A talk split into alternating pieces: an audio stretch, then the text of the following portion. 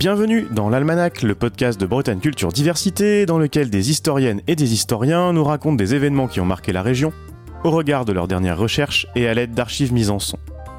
À la page du jour, le 6e siècle avant Jésus-Christ. Le lieu, Paul, dans les Côtes d'Armor. Une famille gauloise importante y installe alors son domaine pour ne plus le quitter pendant six siècles. Une occupation en continu originale qui nous permet de réfléchir dès 550 avant Jésus-Christ à l'existence d'une civilisation celte. Le thème de celte est compliqué, il désigne plusieurs choses à la fois, et depuis euh, des temps assez anciens.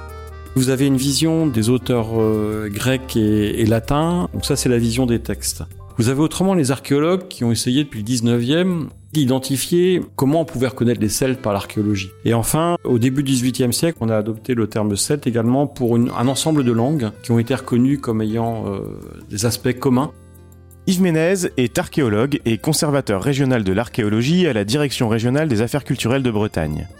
Il est spécialiste de l'âge du fer et a supervisé les fouilles de Pôle, publié récemment dans l'ouvrage Une résidence de la noblesse gauloise, le camp de Saint-Symphorien à Pôle, Côte d'Armor. Le terme celte veut dire des choses, euh, des choses différentes et aucune ne se recouvre systématiquement ni en termes de chronologie ni en termes de territoire. Par contre, un avantage, je dirais, pour la péninsule bretonne, c'est quel que soit l'angle d'attaque que l'on prend, le territoire de la péninsule bretonne peut être dénommé comme celtique.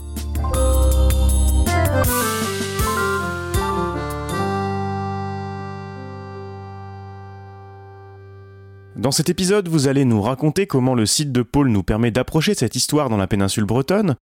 Nous interrogerons également le rapport entre les résultats de l'archéologie et les textes anciens d'une part, et l'image actuelle des Celtes d'autre part.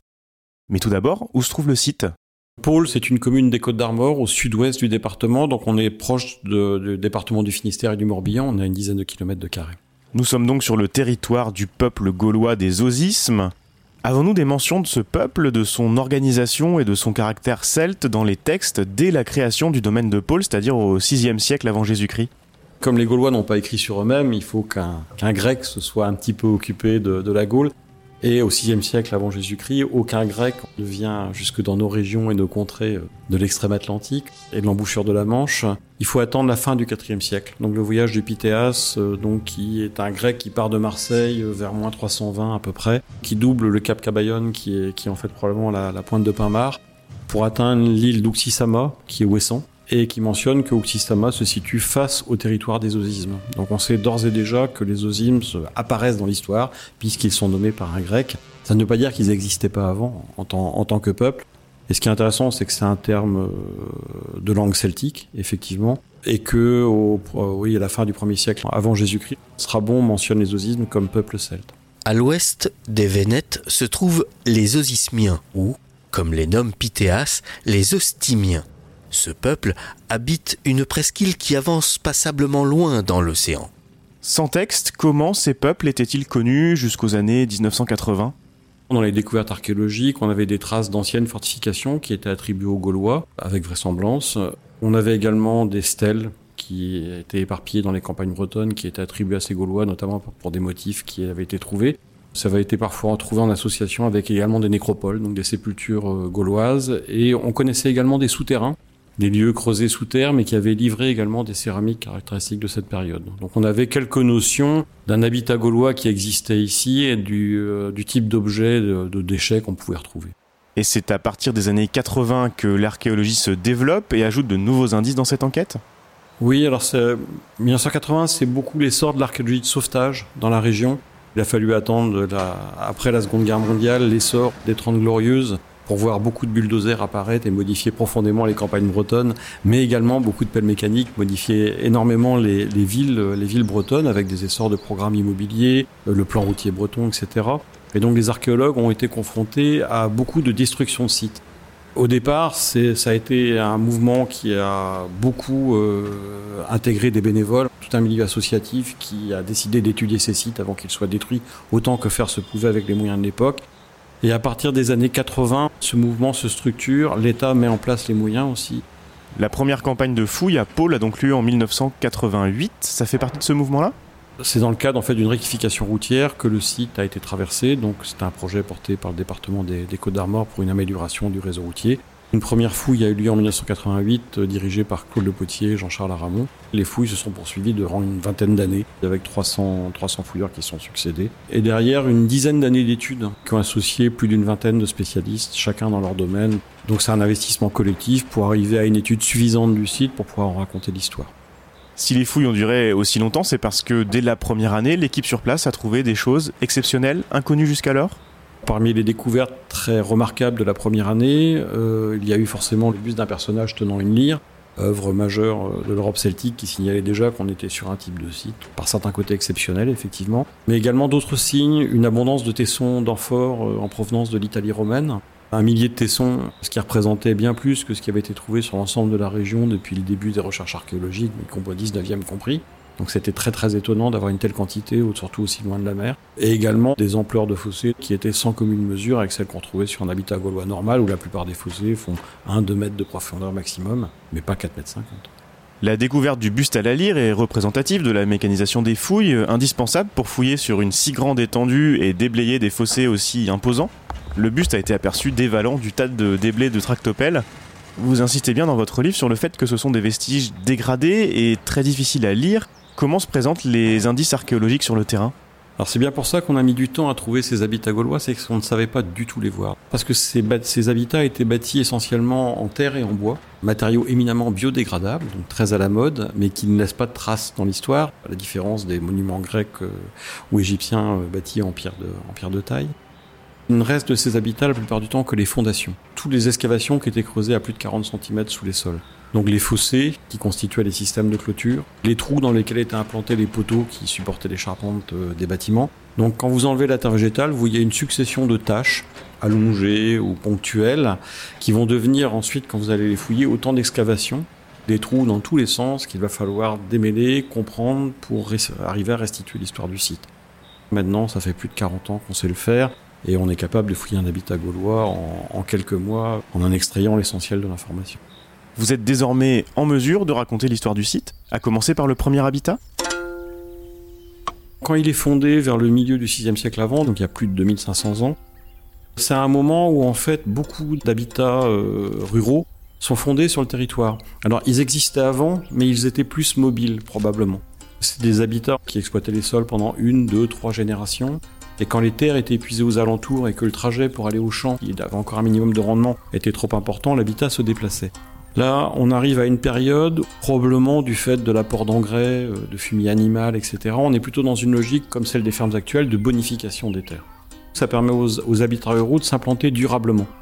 Des habitats se fondent, mais de tailles très très diverses sur le territoire. Donc vous avez à la fois des petites fermes comme celle de Pouer-Surance qui font 1000-1500 mètres carrés, et vous en avez très grandes comme celle de Poule qui font euh, 10 fois plus grand, donc un hectare et demi au niveau des enclos.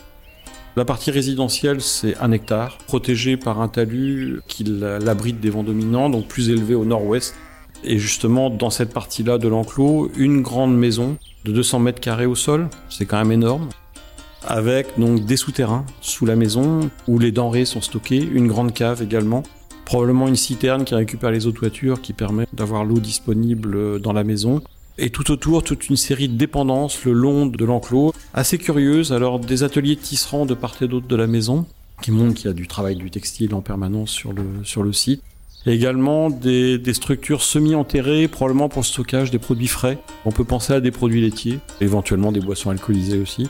Mais donc des, structures de stockage qui permettent d'engranger les récoltes et de passer l'hiver en disposant de toutes les, réserves nécessaires. Et adossé à la partie nord de l'enclos d'habitat, un deuxième enclos qui lui n'a pas de construction, juste une carrière pour extraire les pierres, pour faire les parements des, talus. Et euh, on peut penser à un enclos, un corral pour le bétail, tout simplement. Ce premier domaine, habité de 550 à 300 avant Jésus-Christ, est-il déjà original? Il est apparu comme original par sa taille. Ça reste encore euh, un des habitats ruraux les plus vastes fouillés pour cette période-là. Par contre, on sait par le biais des prospections aériennes que des grands enclos de ce type-là existent. Euh, il y a un travail en cours actuellement sur les 4000 habitats enclos trouvés en Bretagne. Non plus de la moitié euh, correspondent à l'époque gauloise. Et on sait que c'est un habitat parmi d'autres. Des sites comme Pôle à l'époque, euh, un hectare et demi, il y en a certainement quelques centaines en Bretagne. C'est déjà un domaine important d'un personnage, enfin d'une famille qui possède déjà suffisamment de terre pour accumuler des récoltes en abondance il apparaît comme déjà aristocratique par l'ampleur de la maison. 200 mètres carrés, euh, c'est la maison la plus vaste trouvée en Bretagne, euh, même dans l'ouest. Il faut atteindre le bassin parisien pour avoir des, des bâtiments de cette taille-là après ou la Normandie. Une apparence aristocratique qui se renforce avec le temps.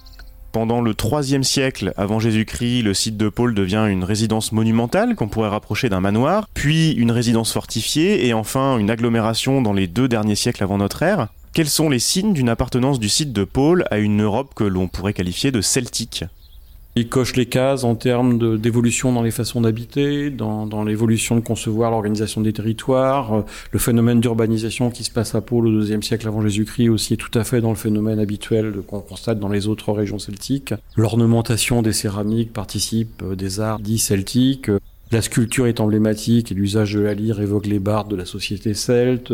Il porte un tort qui est un bijou typiquement celte. Donc en fait, il accumule les signes qu'il montre que euh, son appartenance à ce monde-là est incontestable et il est un peu euh, comme une sorte de oui de petit étendard mais en fait euh, chaque habitat raconte souvent les mêmes choses.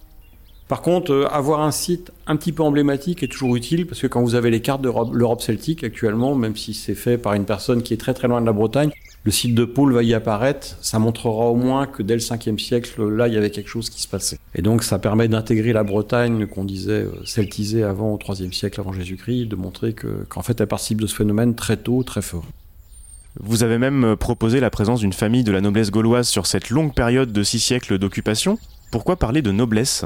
En croisant les sources, il y avait des questions qui se posaient pour les archéologues, puisque les textes, notamment euh, la guerre des Gaules de César, nous mentionnent une société gauloise très hiérarchisée.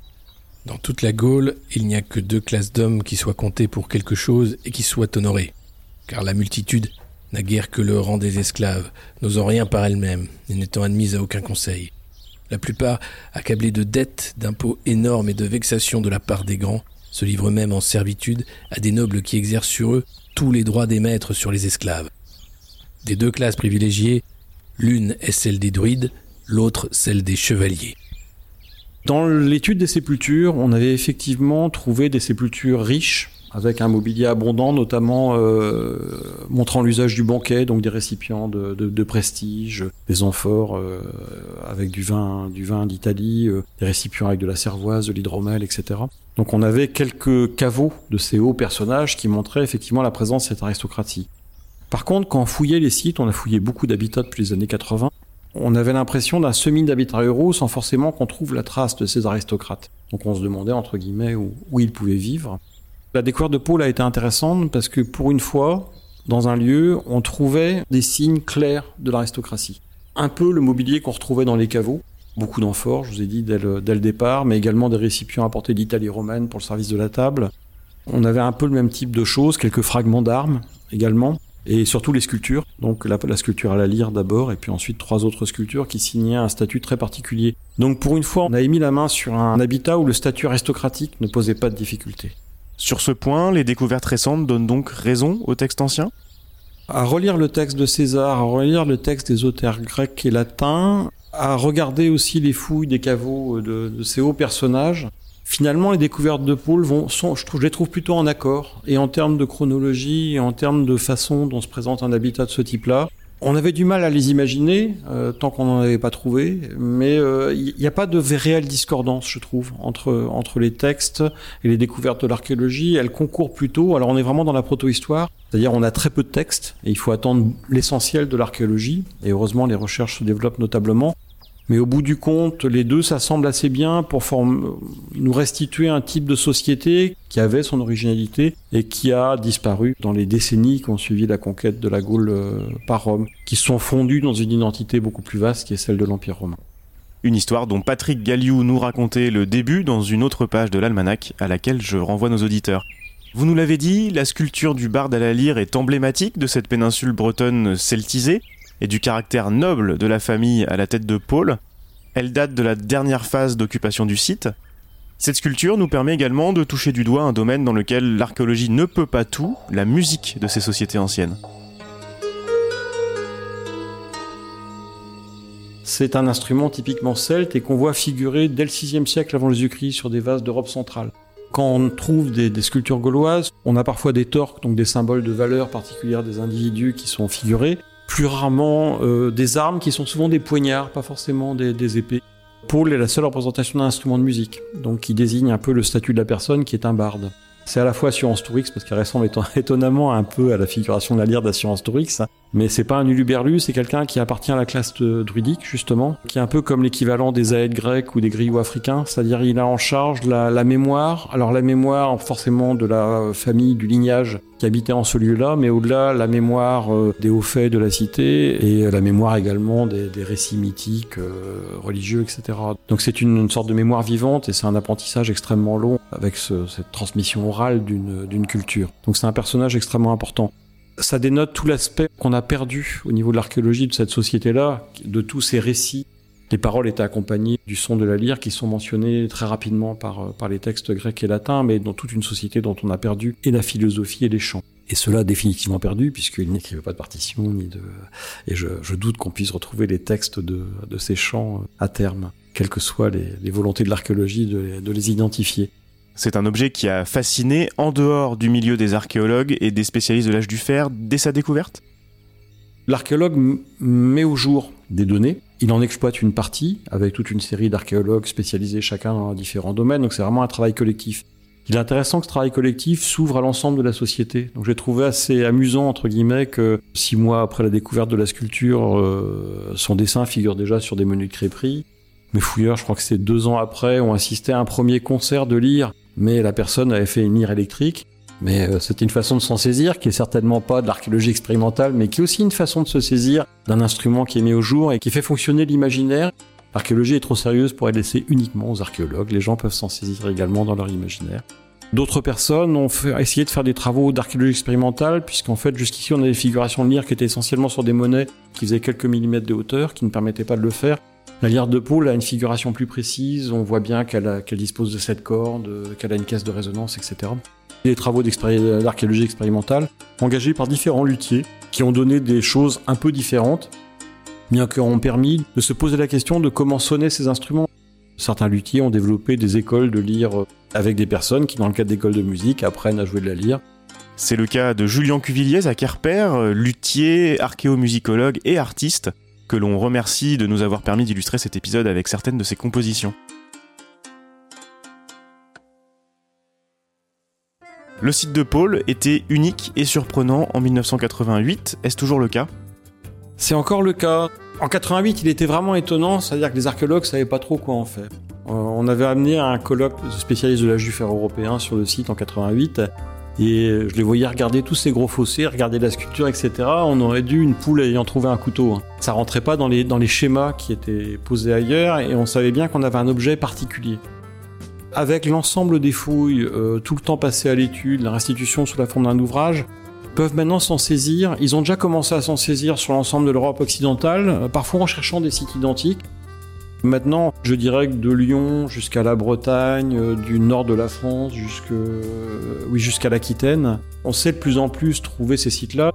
Je pense que maintenant, euh, peut-être pas tous les ans, mais tous les 5 ou 10 ans, on aura des sites emblématiques qui vont être fouillés et qui vont compléter le schéma. Paul est à la fois représentatif de ces résidences-là, et en même temps la forme, la forme exacte de chacune, le type de mobilier qu'on va, des objets qu'on va trouver dans chacune, va varier en fonction des régions, des cités.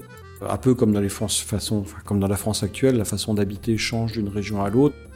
Mais par contre, il aura eu le mérite de montrer la piste à suivre et de montrer toute la complexité de ces sociétés, c'est-à-dire qu'on est sur des sociétés très hiérarchisées, que, que mentionnaient les textes, hein, mais qui sont tout aussi complexes que la société romaine ou la société grecque, avec simplement d'autres façons de vivre qui sont plus celles des, des Celtes, mais que, que Paul aura contribué à mettre à, au jour.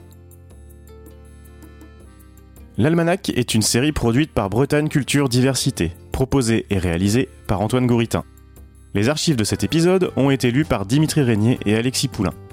La musique originale est de Jeff Alluin. Merci à Julien Cuvilliez de nous avoir permis d'utiliser certaines de ses compositions, issues du film Le Pacte gaulois, pour illustrer cet épisode.